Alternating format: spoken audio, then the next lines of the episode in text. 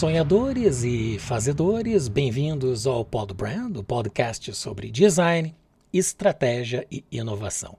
Sou Maurício Medeiros, designer empreendedor, entusiasta do conhecimento e autor do livro Árvore da Marca, Simplificando o Branding, disponível na Amazon e no site arvoredamarca.com. O objetivo do Pod Brand é que você alcance sua melhor versão. Antes de apresentar nosso convidado, peço que se inscreva em nosso canal e aperte para receber as notificações. Neste episódio, vamos falar sobre linguagem visual e comunicação não verbal. E o convidado de hoje é Mário Queiroz. Consultor, designer e professor de moda, tem uma carreira reconhecida por sua originalidade no design de moda masculina, sendo uma referência deste segmento na São Paulo Fashion Week por várias temporadas. Com doutorado em comunicação e semiótica pela PUC São Paulo, é professor de pós-graduação nas áreas de cultura, criação, comunicação e semiótica de moda. Também foi coordenador do curso de moda na IMB Morumbi Instituto Europeu de Design em São Paulo. Além de palestrante, é autor de três livros sobre este universo, e o mais recente é Homem e Moda no Século XXI. Mário, seja muito bem-vindo. Obrigado, Maurício. Prazer é todo meu estar aqui com vocês. Eu é que agradeço a aceitação, Mário, uma alegria. Certamente vai ajudar muitas pessoas a alcançarem sua melhor versão. Entrando no tema, a comunicação é um aspecto fundamental das interações humanas e desempenha um papel crucial no sucesso profissional das pessoas. E a comunicação não verbal, que inclui gestos, posturas, expressões faciais, desempenha um papel significativo na forma como as pessoas são percebidas pelos outros. Já a linguagem visual abrange o estilo e a apresentação pessoal, que também influenciam a imagem e a reputação de um profissional. Então, para compreender como essas duas disciplinas se relacionam e podem ser utilizadas de maneira eficaz para promover o sucesso na carreira e estabelecer conexões mais profundas, eu começo lhe perguntando: como a linguagem visual e a comunicação não verbal influenciam a percepção de competência profissional de uma pessoa. Vamos conversar então sobre a moda como comunicação, né, Maurício? É, precisamos entender que a moda é uma representação, é uma forma como nós nos comunicamos, né? e essa comunicação é muito importante, é, principalmente porque significa a expressão pessoal e significa também a forma como nós participamos da sociedade. E toda essa expressão, que pode ser muito autêntica, ela vem de encontro também com algumas normas da sociedade, com alguns códigos e algumas imposições, como a gente chama de dress code, né? os códigos de vestir. Então, perante essa possibilidade de eu me expressar uh, frente aos outros, porque o espelho, na verdade, acaba sendo uma boa pergunta: como estou para os outros? Né? Quando me olho no espelho, eu sempre me pergunto não como eu estou, eu como estou para os outros. Frente a essa possibilidade de se expressar versus as imposições que começam desde o início da nossa, desde o nascimento nosso, né, com os imprints, ou seja, os carimbos que nós recebemos de como devemos ser, de como devemos nos comportar, como devemos nos vestir, há dois caminhos. O caminho que normalmente a gente chama que são dois extremos: o extremo de ser a vanguarda e o extremo de ser o conservador. No caso da vanguarda, seria aquele que o primeiro ah, são as primeiras pessoas que investem numa nova imagem e o conservador é aquele que nunca vai experimentar essas novas imagens. E nesse meio do caminho, então, há várias possibilidades. Falando sobre a comunicação através da moda a nível profissional, a primeira pergunta seria o que eu quero dizer com a minha imagem. Então, acho que antes de mais nada, esse texto que a gente traz na composição do look, que é uma palavra que eu uso é, como se fosse em português, porque não sei bem qual seria a tradução, mas esse conjunto que compõe uma imagem, que vai desde o corte de cabelo até o sapato, essa composição ela, ela precisa ser é, feita para um objetivo, principalmente porque nós estamos agora falando sobre a questão profissional. Então, o que, que eu quero dizer com isso? Como eu enfrento, por exemplo, os códigos de vestir da empresa ou do mercado? Eu quero uh, passar inovação, eu quero chamar atenção por algo novo que eu vou transmitir, porque eu estou ali representando um negócio, estou representando uma empresa ou na verdade os códigos são tão severos que eu não tenho muito o que fazer além do que obedecer.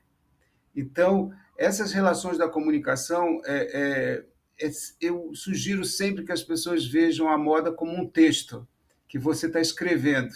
E aonde você vai chegar com esse texto? Acho que é por aí. Sim. Existe uma combinação entre personalidade, né? que a pessoa constrói ao longo do tempo, por, por questão familiar, cultural, formação e o ambiente em que ela vive, e a profissional, que pode exigir uma certa diferença de comportamento daquele que a pessoa tem na sua vida privada. O ideal é quando se compõe muito bem essas duas dimensões da vida, né? Quando elas elas acabam tendo uma sinergia desse dress code que tu comentas. Um dos estudos mais influentes no campo da comunicação não verbal foi realizado por Albert Merabia, professor emérito de psicologia na Universidade da Califórnia, em Los Angeles. Ele propôs a regra dos 7%, 38% e 55%. E essa regra afirma que a comunicação efetiva, ou seja, aquela que denota mais resultado, ela é composta por 7% de palavras, 38% da entonação e 55% de linguagem corporal. E essa pesquisa foi realizada em 67 pela Universidade da Califórnia e focou em pessoas para interpretarem a comunicação emocional delas. Então, como você interpreta essa combinação de fatores para a eficácia da comunicação? Considerando que as palavras, aquilo que a gente fala, tem, segundo o professor, 7% de impacto no sucesso dessa comunicação, em contraponto aos 55% do impacto da nossa expressão não verbal. A moda também é gesto. Ou seja, a moda não fica restrita ao que a gente pensa como indumentária ou acessórios e calçados. Essa questão do gesto é muito importante, porque, por exemplo, quando nós falamos de elegância, a elegância muitas vezes está mais ligada ao gesto, é a forma como eu me expresso com você, né? os pequenos movimentos associados às palavras e essa imagem que eu me proponho me apresentar a você. Né? É, dentro, dentro dessa pesquisa, me chamou a atenção é, e me fez pensar sobre o tom. Né? O tom, por exemplo, o tom da voz, o tom como eu me expresso. Algumas pessoas, por exemplo, falam assim: ah, mas minha origem é italiana, por isso que eu falo me mexendo muito, por isso que eu falo muito alto. E, na verdade, nós precisamos é, buscar o equilíbrio do tom. Eu acho isso muito importante esse, esse, eu fiquei pensando nessa questão do tom e fiquei pensando que isso talvez poderia ser o que a gente chama de estilo, né? A busca de um estilo próprio, a busca de um tom que seja equilíbrio, né? Ou seja, é, eu consigo ser agradável na minha comunicação. Acho que isso é tudo profissionalmente, porque não interessa muito, interessa mais a forma como eu digo é, ou a forma como eu é, consigo chamar a sua atenção, né? consigo merecer sua atenção. Então, acho isso muito importante. Eu acho, eu penso que esses novos tempos, principalmente pós-pandemia, nos trazem uma transformação, óbvio, respeitando alguns limites, mas uma transformação dessa forma de se vestir para o trabalho, porque está relacionado, não é, Maurício, à questão da criatividade. Se você não consegue se apresentar de forma criativa é, profissionalmente, eu não sei se você passa confiabilidade em relação à sua criatividade. Então, não significa que você precisa estar sempre adornado, você não precisa estar, como a gente fala, um pavão, não é? Chamar atenção não significa isso, mas significa é, o quanto, por exemplo, você faz parte do seu tempo. Eu gosto muito da expressão o espírito do tempo, porque eu acho que a moda ela, ela nos faz é, é, nos faz conectar, a gente se conecta com o espírito do tempo através da moda. Né? Por exemplo, quando uma pessoa aparece de uma forma é, que não está associada à linguagem do tempo, você fala, nossa, mas essa pessoa parou no tempo. Então, acho que o espírito do tempo é uma boa expressão para dizer que você não precisa ser um seguidor das tendências atuais da moda, né? que isso a gente até vai poder falar um pouco mais à frente, você não precisa ser um fashionista, mas você, é, se você está é, acompanhando a cultura, a arte, a arte pop, você você está acompanhando o, o que está em sua volta, a rua, você na verdade você está pescando elementos que vão compor a sua a sua a sua imagem. Então, se você não não, se isso não tem interferência alguma sobre a sua vida, talvez você não esteja dentro do espírito desse tempo.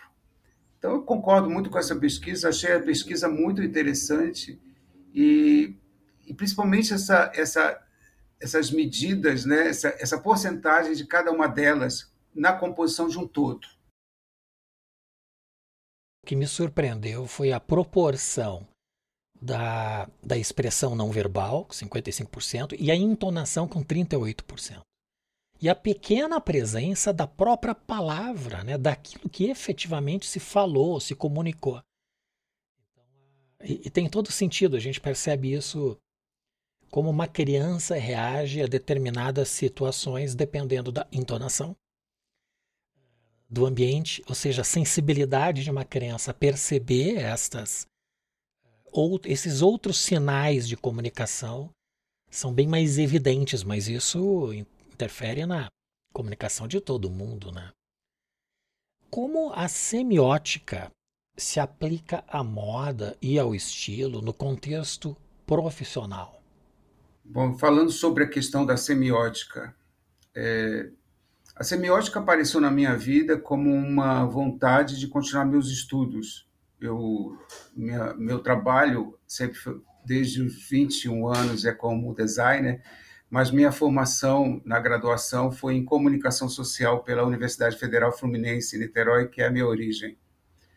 Uh, mas é, eu entrei na comunicação uh, e semiótica no curso de pós-graduação da Pontifícia Universidade Católica de São Paulo, é, por ter me encantado com o meu orientador, o professor Dr. Norval Baitello Júnior.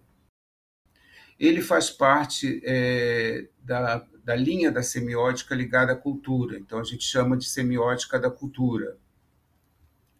É, essa minha ligação com, a, a, com os estudos do professor Norval tem a ver com o interesse pela, por tentar entender o poder das imagens.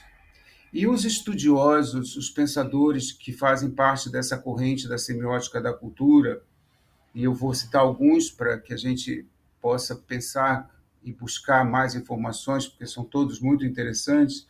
Então, nós temos o Edgar Morin com o entendimento é, com o entendimento dos papéis da cultura, das mídias, o conceito de Belting, em simbolizações coletivas, os conceitos de Flusser da fotografia como imagens de conceito, o imaginário em, Camper, o contemporâneo em Agamben, isso para citar alguns dos autores que, na verdade, durante esse tempo de estudo, seja na sala de aula, seja é, nas minhas pesquisas individuais, como é que isso, é, quem são os autores que me influenciaram.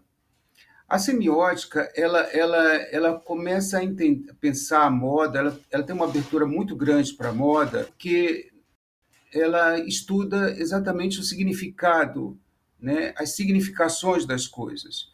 Então, eu fui muito bem aceito é, no programa, porque, primeiro, a minha indagação do meu objeto era muito é, real. Ela vinha de, não era uma indagação é, momentânea, nem surgiu naquele momento.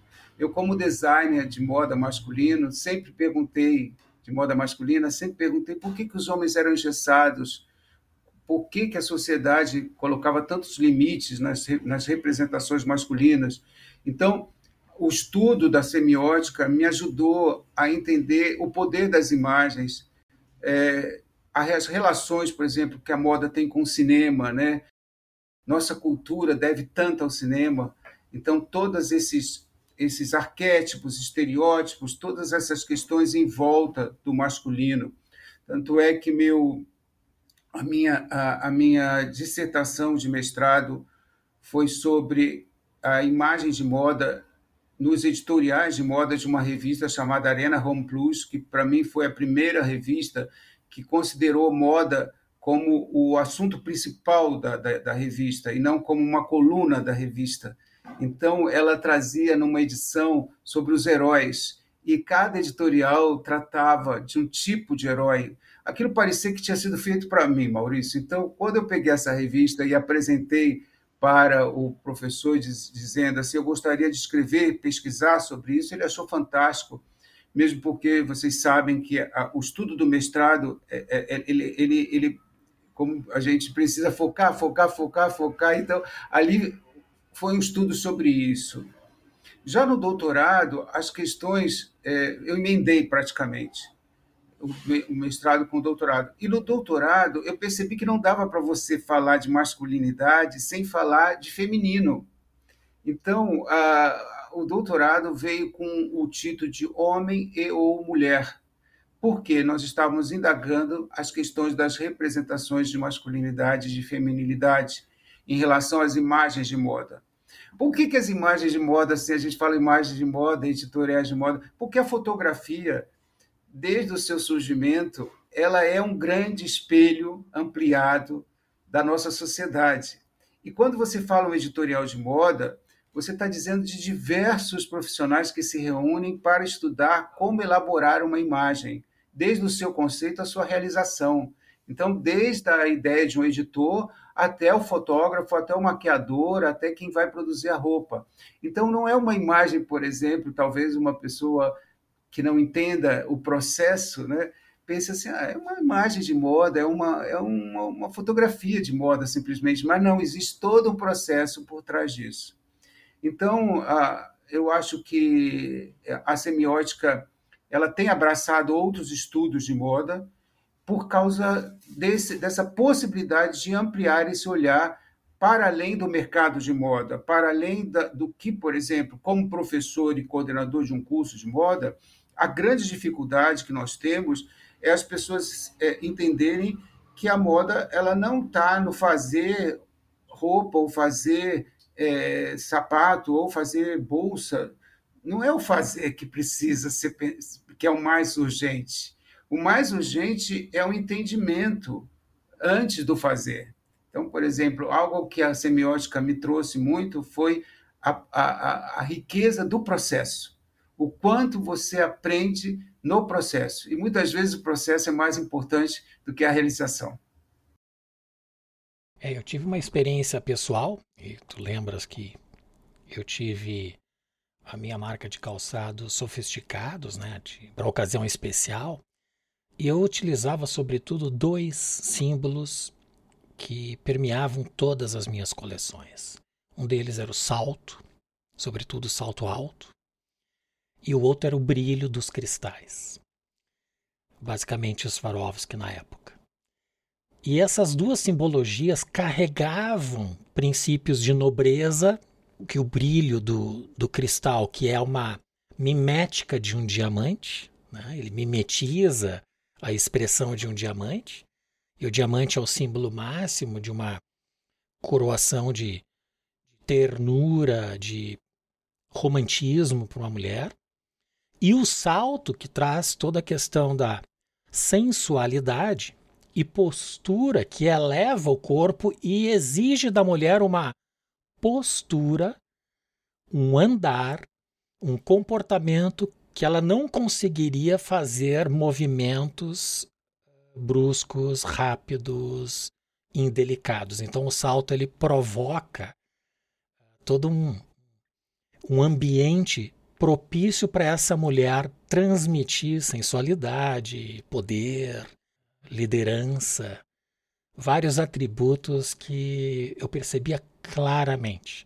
E conversando com as clientes, eu identificava em cada uma delas esta relação de princípios que norteavam as escolhas delas por isto. É, rapidamente, só para complementar, é, é, precisa, precisava, eu precisava dizer que esse estudo do doutorado é, vem de encontro a, a, ao que as pessoas chamam de é, do estudo das questões de gênero, né?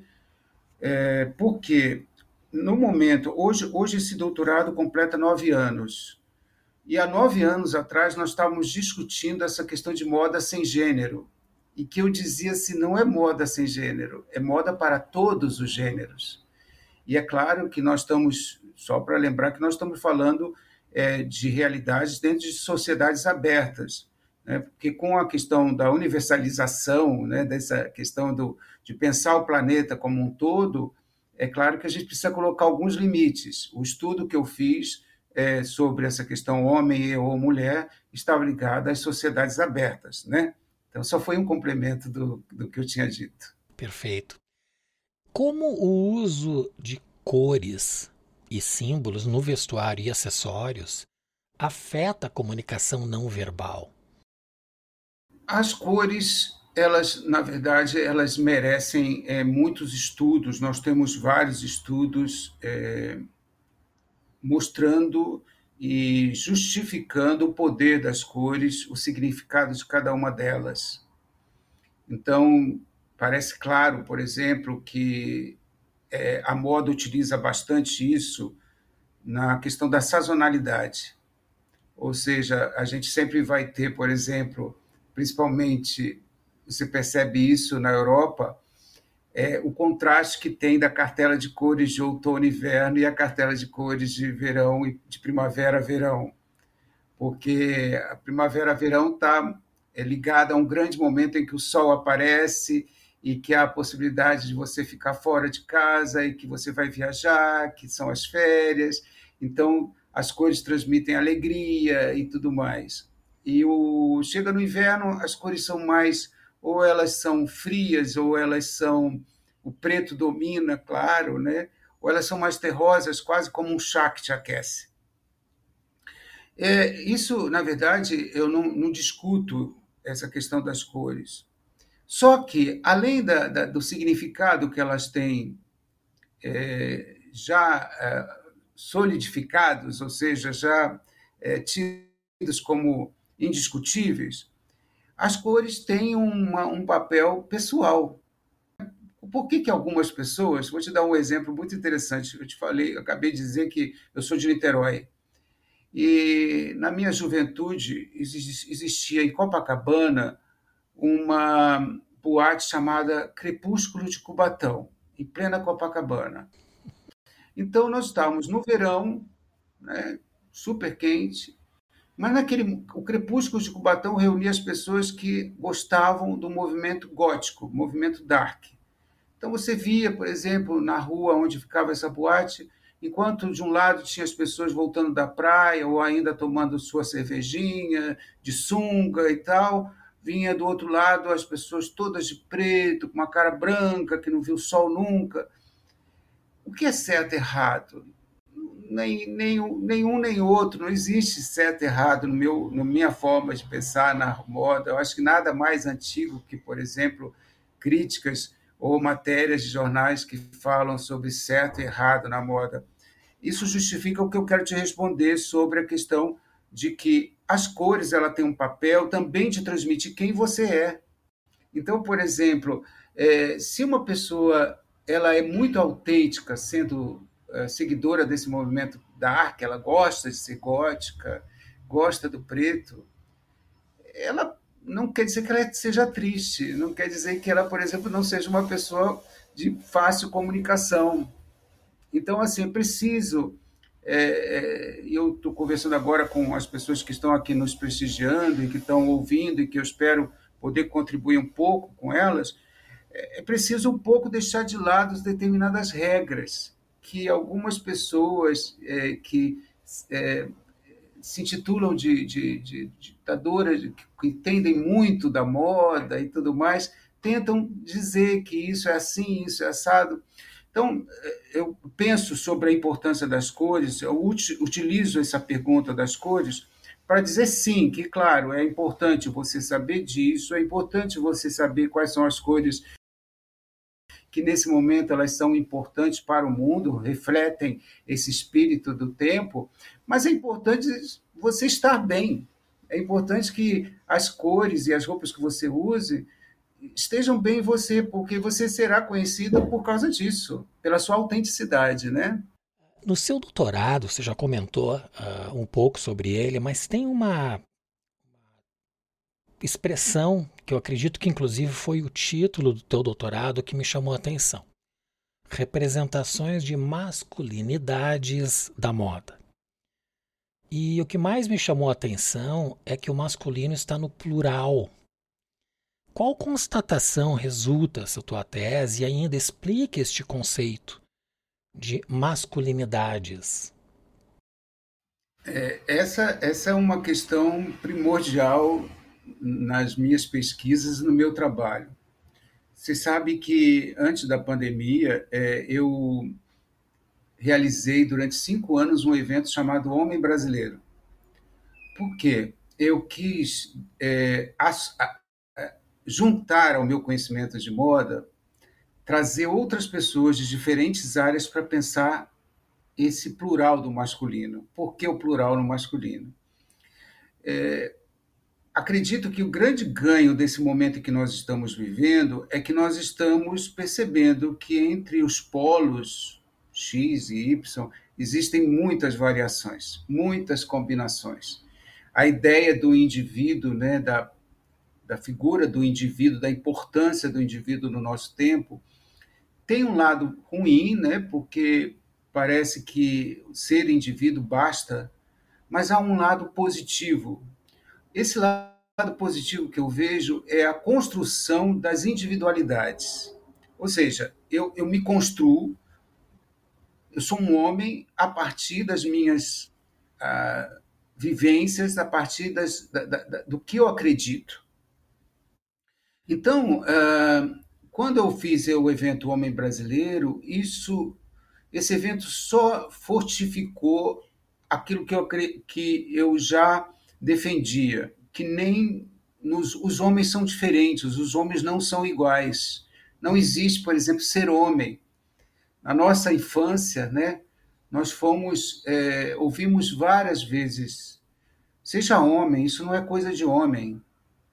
Mas o que é ser homem, né? O que é fazer coisa de homem?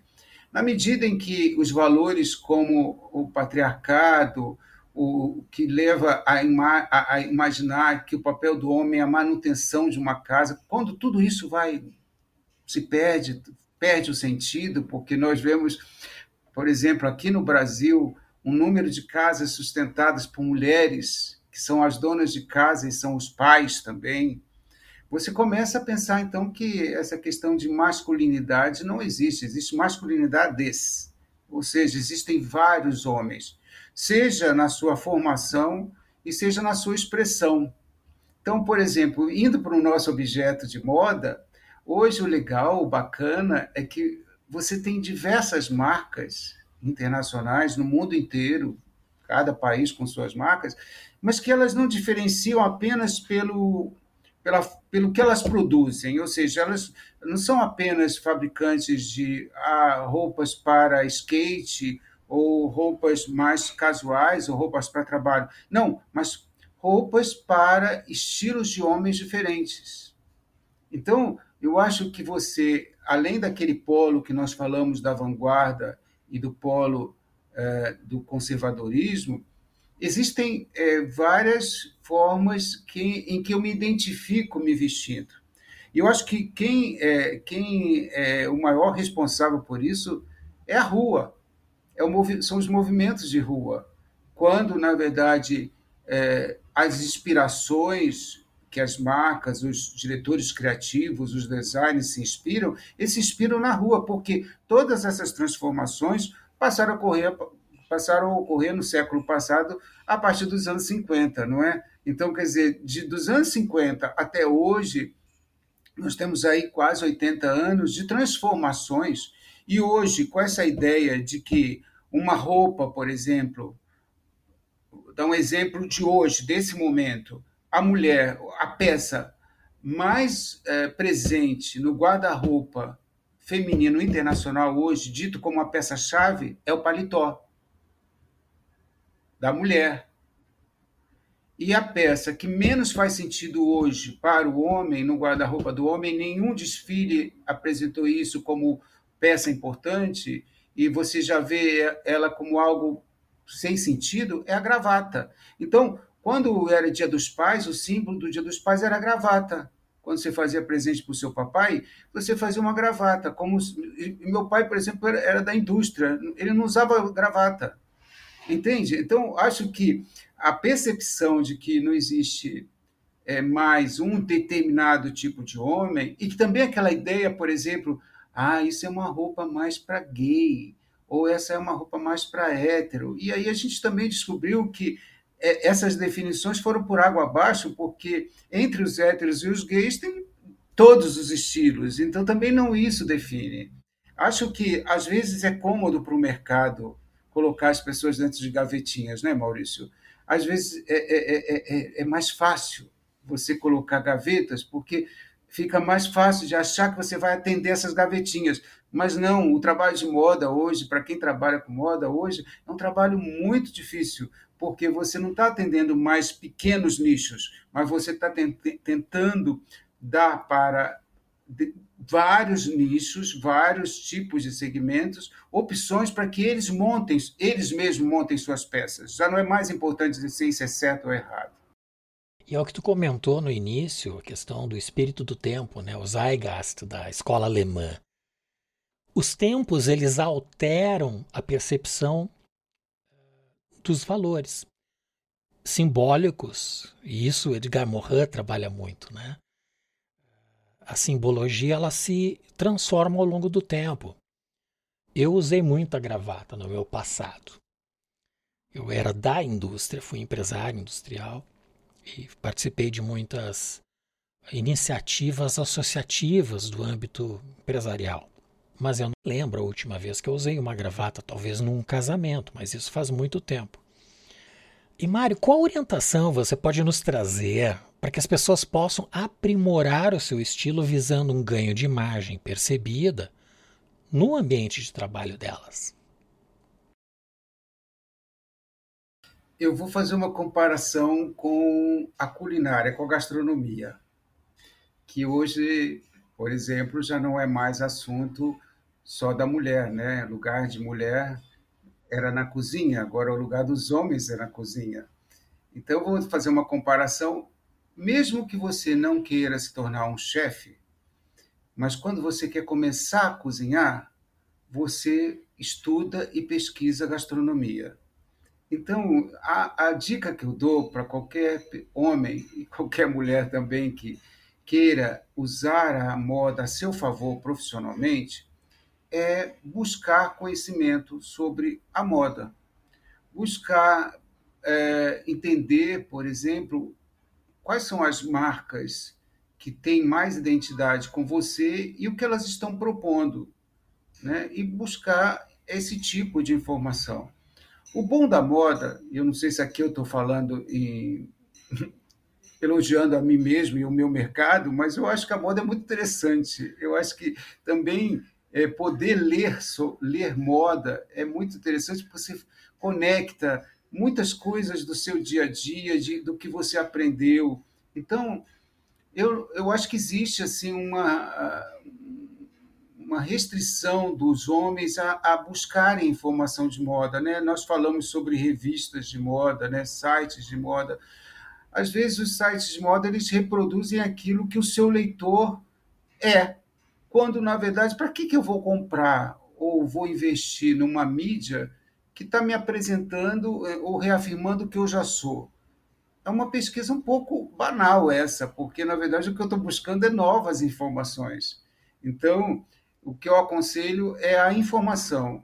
Então, assim como você está começando a querer ser um, um chefe para seus amigos e você busca na gastronomia algumas informações, algumas receitas, algumas combinações, e também essa comparação, essa brincadeira é boa porque também na gastronomia é importante você dar o seu toque, não é? Fazer a receita do seu modo. Então, eu acho que é, é isso, buscar informação e um pouquinho de ousadia, né? Porque todo mundo gosta, é, vai demonstrar que você é uma pessoa que dá um passo à frente, que você, na verdade, está disposto a, novo, a novos desafios, né? Excelente. Mário, chegou o momento do pinga-fogo. São três perguntas que eu faço a todos os convidados. A primeira delas: Quais são as virtudes do empreendedor de sucesso? É, vamos voltar ao, ao começo. Eu diria que é a comunicação, a forma como ele se comunica com os seus colaboradores e a forma como ele se comunica com o mercado. Acho que isso é importantíssimo. Acho que o, o mal de uma empresa é quando um empresário é, ele não sabe passar o que ele deseja. O que diferencia os sonhadores dos fazedores? Olha, o sonho já é um primeiro passo do fazer. Né? Se você não deseja, você não faz. Então, eu acho que o importante é você sonhar e fazer. É, e fazer sem sonhar também me parece que é só repetir o que você faz todo dia. Muito bem. E a última, o que é design? Olha, design, eu sempre quando tem, vou para uma sala de aula ou para uma palestra, eu digo que você é, é um projeto que você busca atender determinado grupo de pessoas é, pelo que elas precisam e pelo que elas desejam. Então, está ligado à necessidade e ao desejo. E muitas vezes você também tem esse trabalho de reconhecer um desejo que muitas vezes está escondido. Muito bem. Mário, nós estamos chegando ao final, mas eu gostaria ainda que você indicasse um ou mais livros que ajudem as pessoas a alcançarem sua melhor versão. Certo. Olha, eu não tive vergonha de trazer os meus dois livros. Eu tenho três livros. O terceiro livro é um livro que foi feito de forma técnica, foi para estudantes e pessoas que trabalham com moda, que se chama Organização de Desfiles. Esse realmente é um livro para quem, na verdade, vai trabalhar com o mercado. Mas os meus dois outros livros, né, que é o primeiro livro, que é O Herói Desmascarado, que eu comentei que foi a partir da minha dissertação de mestrado, ele, ele se chama O Herói Desmascarado, a imagem do homem na moda, foi editado pela Estação das Letras e Cores. É um livro que você encontra para comprar facilmente. O meu segundo livro, que, que eu ainda estou divulgando, porque é, eu é, acabei lançando nos momentos antes de começar a pandemia, é, então eu ainda estou trabalhando a divulgação dele, né, que se chama Homens e Moda no Século XXI.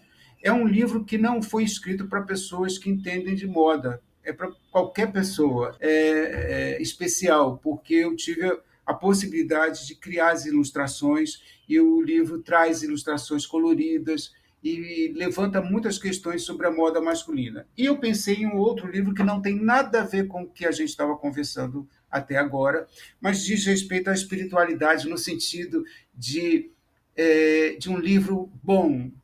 Por exemplo, se alguém me perguntar assim, ah, que eu estou passando por um momento muito legal, eu estou precisando ler uma coisa boa, eu indico A Viagem de Theo, porque eu acho um livro muito especial, é, da Catherine Clement. Ele, ela tem ele tem o subtítulo de Romance das Religiões.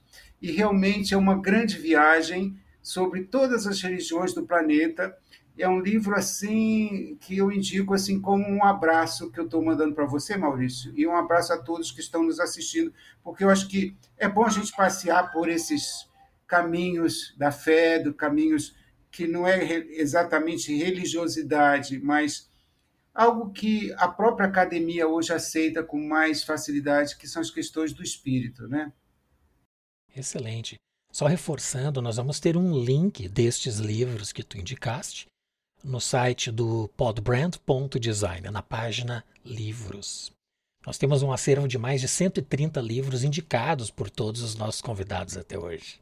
Eu tenho ainda uma pergunta que a Sandra Teschner, que é empresária e fundadora do Instituto Happiness do Brasil e que esteve em nosso episódio da semana passada, fez para o nosso próximo convidado sem saber que seria você. E a pergunta dela é: o que é felicidade e como você faz para colocar esta felicidade em sua vida. É, a felicidade é, é a busca de um equilíbrio entre todas as questões é, fundamentais na sua vida, a saúde, a saúde mental, a saúde física, a, a questão de se sentir acolhido e acolher. Então, acho que a felicidade, ela, ela na verdade não é uma coisa só, é uma busca, como se fala, caindo um pouco no comum, mas a, a expressão é essa, é uma busca incessante, né? Então, acho que é a razão pela qual a gente acorda todo dia e diz que vai ser melhor, que aquele dia vai ser melhor. Por último, qual pergunta você gostaria que fosse respondida por nosso próximo convidado ou convidada, independente de quem seja? Eu perguntaria a esse próximo convidado qual é a sua melhor versão? Como você se como você constrói, qual é a imagem que você tem visual, né? E aí uso o termo look que te deixa mais feliz e que você acha que mais te representa. Muito bem, será entregue para o próximo convidado. Mário, eu quero te agradecer muito a presença hoje no Pod Brand. Certamente vai ajudar as pessoas a alcançarem sua melhor versão. Muito obrigado por estar hoje com a gente e pela indicação dos livros que você nos passou recentemente. Obrigado. Eu que agradeço, foi uma ótima oportunidade. Obrigado, Maurício. Muito bem, um grande abraço, Mário. Outro abraço. Este e os demais episódios do Podbrand estão nas plataformas YouTube, Rumble, Apple Podcast, Spotify, Google Podcasts e Amazon Music. Visite o nosso site podbrand.design. Teremos sempre a programação atualizada e links dos livros como estes que o Mário nos indicou. Compartilhe com as pessoas que curtem o conhecimento e se inscreva em nosso canal. Isso ajudará para que mais pessoas recebam este conteúdo. Agradeço muito a presença do Mário Queiroz e em especial a você que nos acompanha. Nos vemos no próximo episódio do Pod Brand, o podcast do design.